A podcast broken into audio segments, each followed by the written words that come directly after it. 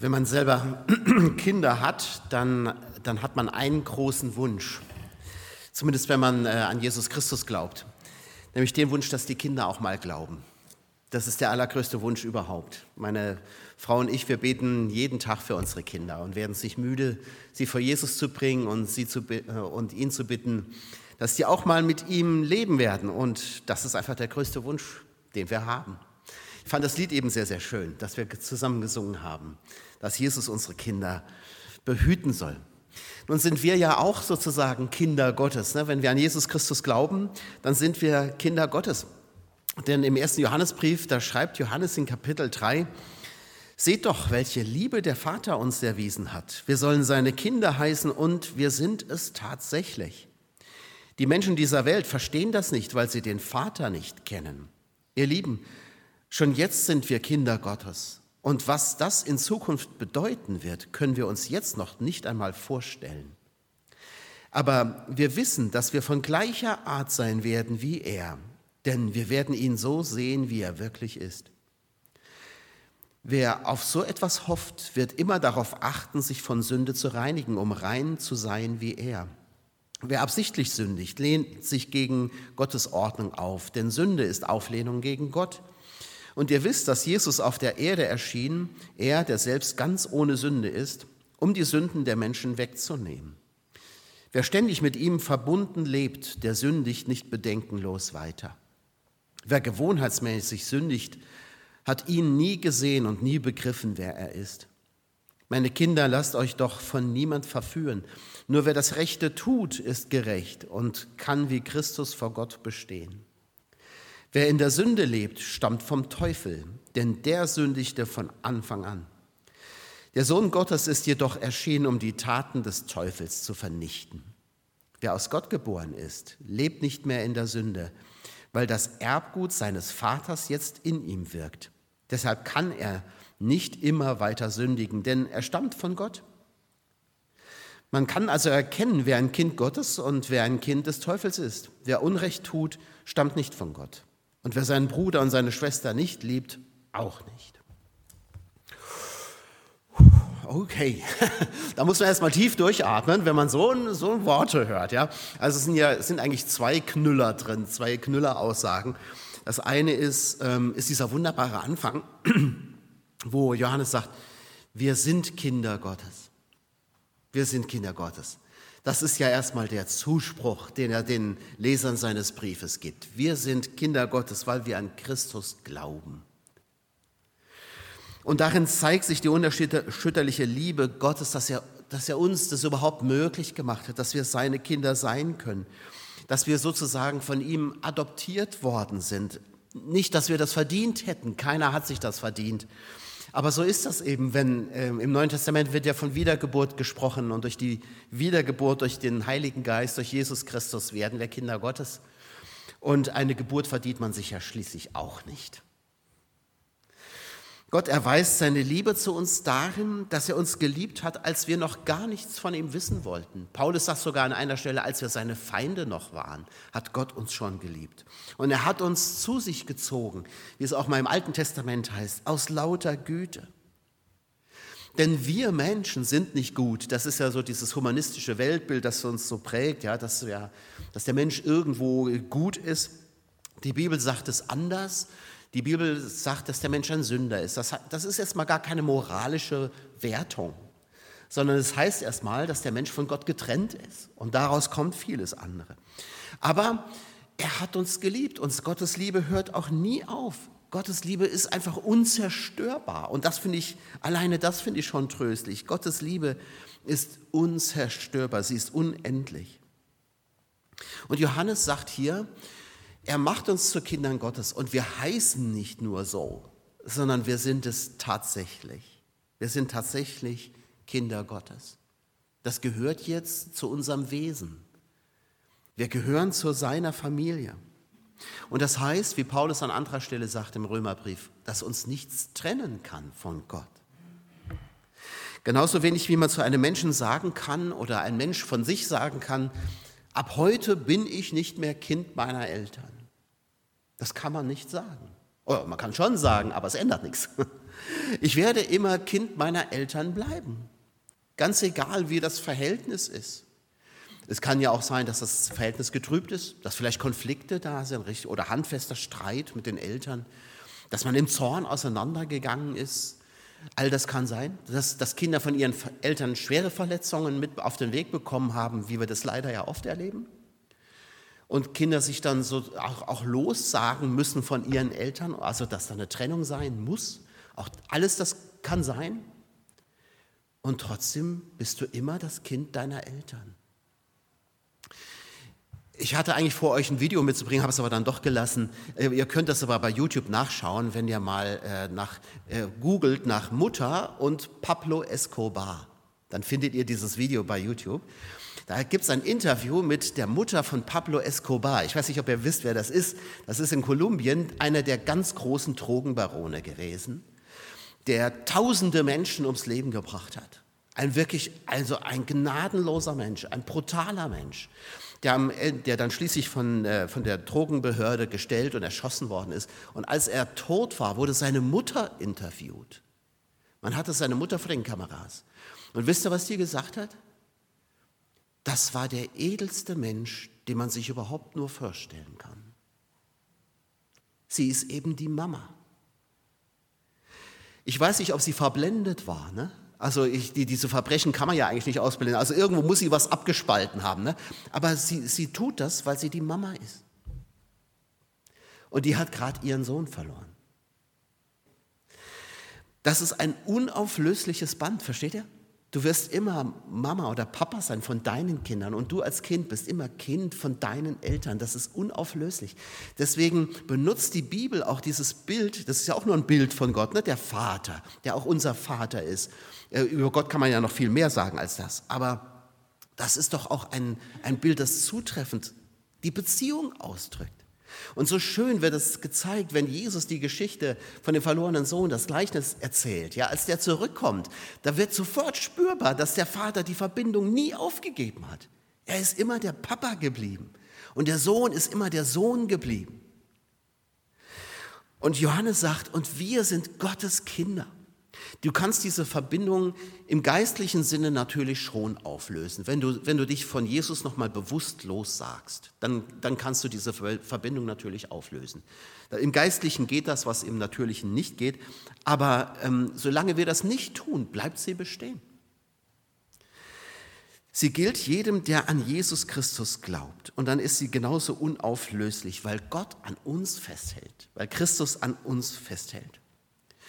Und so sagt Johannes das, wir sind Gottes Kinder, das bezeugt uns die Schrift, das dürfen wir glauben. Und er sagt, aber was wir noch sein werden, das ahnen wir noch gar nicht, weil wir immer noch in dieser Welt leben, wo eben auch viele andere Dinge noch auf uns einströmen und viel anderes auch noch wichtig wird. Und wo wir uns nicht immer so nahe diesem Gott fühlen, an manchen Tagen mag das ja so sein, da spürt man diese Verbindung sehr intensiv und an anderen Tagen überhaupt gar nicht. Aber Johannes sagt, wir werden eines Tages, und er meint damit, wenn Christus wiederkommt und die Toten auferstehen werden, und wenn wir bei ihm in der Herrlichkeit sein werden, dann werden wir ihn sehen, wie er ist. Und er meint damit Gott. Und das ist sowas, wo, das, also mir nimmt das fast den Atem, wenn ich, wenn, ich, wenn ich mir überlege, was das bedeutet. Denn dieser Gott ist für mich heilig. Ja? Für, dieser Gott verkörpert für mich alles, was rein ist und schön ist und heilig ist. Und den, den kann man nicht sehen. Im Alten Testament heißt es immer, wer Gott sieht, muss sterben, weil ein Mensch das gar nicht aushalten kann, diese Heiligkeit. Aber dann werden wir ihn sehen, wie er ist. Und wir werden vor diesem Gott stehen und werden mit ihm zusammen sein so wie er sich das vom Anbeginn an gedacht hat. Was ist das? Eine Zusage. Ich weiß gar nicht, ob, also wir kennen diesen Vers vielleicht schon lange und es ist vielleicht gar nichts Besonderes mehr, aber mir nimmt das, also verschlägt das fast den Atem, daran zu denken, was es heißt, diesen heiligen Gott einmal zu sehen. Zu sehen, wie er ist. Das ist die Zusage. Das ist das Erste, was mich an diesen Worten des Johannes wirklich trifft und bewegt. Und keiner von uns, der einmal vor Gott stehen wird, wird sich auf die Brust schlagen können und sagen, mal, das habe ich aber gut gemacht, dass ich das geschafft habe, hier anzukommen. Denn wir werden, wenn wir vor Christus stehen, erkennen, dass alles Gnade ist. Jeder, sagt Johannes, der das hofft, der heiligt sich. Er sagt nicht, der muss sich heiligen. Er stellt kein Gesetz auf, sondern er sagt, der heiligt sich. Weil das, was ich geschenkt bekommen habe durch Jesus Christus, mich zur Dankbarkeit bewegt. Und diese Dankbarkeit, die findet im Leben ihren Ausdruck. Diese, dieses Wissen, ich gehöre zum heiligen Gott, lässt mich nicht kalt, sondern das verändert mich. Man tut es einfach. Es ist das Natürlichste der Welt. Ich bin ja wiedergeboren. Ich bin ja ein ganz anderer Mensch geworden. Von daher kommt dieses, dieses sich Heiligen aus, aus mir heraus, aus, aus dem Inneren heraus. Denn vor Gott kann nur das bestehen, was heilig ist, was ihm geweiht ist. Schon Mose hat gesagt, ähm, ihr sollt heilig sein, denn ich bin heilig. Das wird im Neuen Testament ein paar Mal aufgegriffen, dieses Wort. Heilig sein, das heißt ja jetzt nicht mega fromm sein, fehlerlos sein, sündlos sein, das kann keiner von uns, sondern heilig sein heißt, ich stelle mich ganz in die Verfügung Gottes. Ich weihe mich diesem Gott, könnte man sagen. Ich, ich stelle mich in seinen Dienst. Ich lebe mit ihm. Das heißt heilig sein. Er darf mich gebrauchen.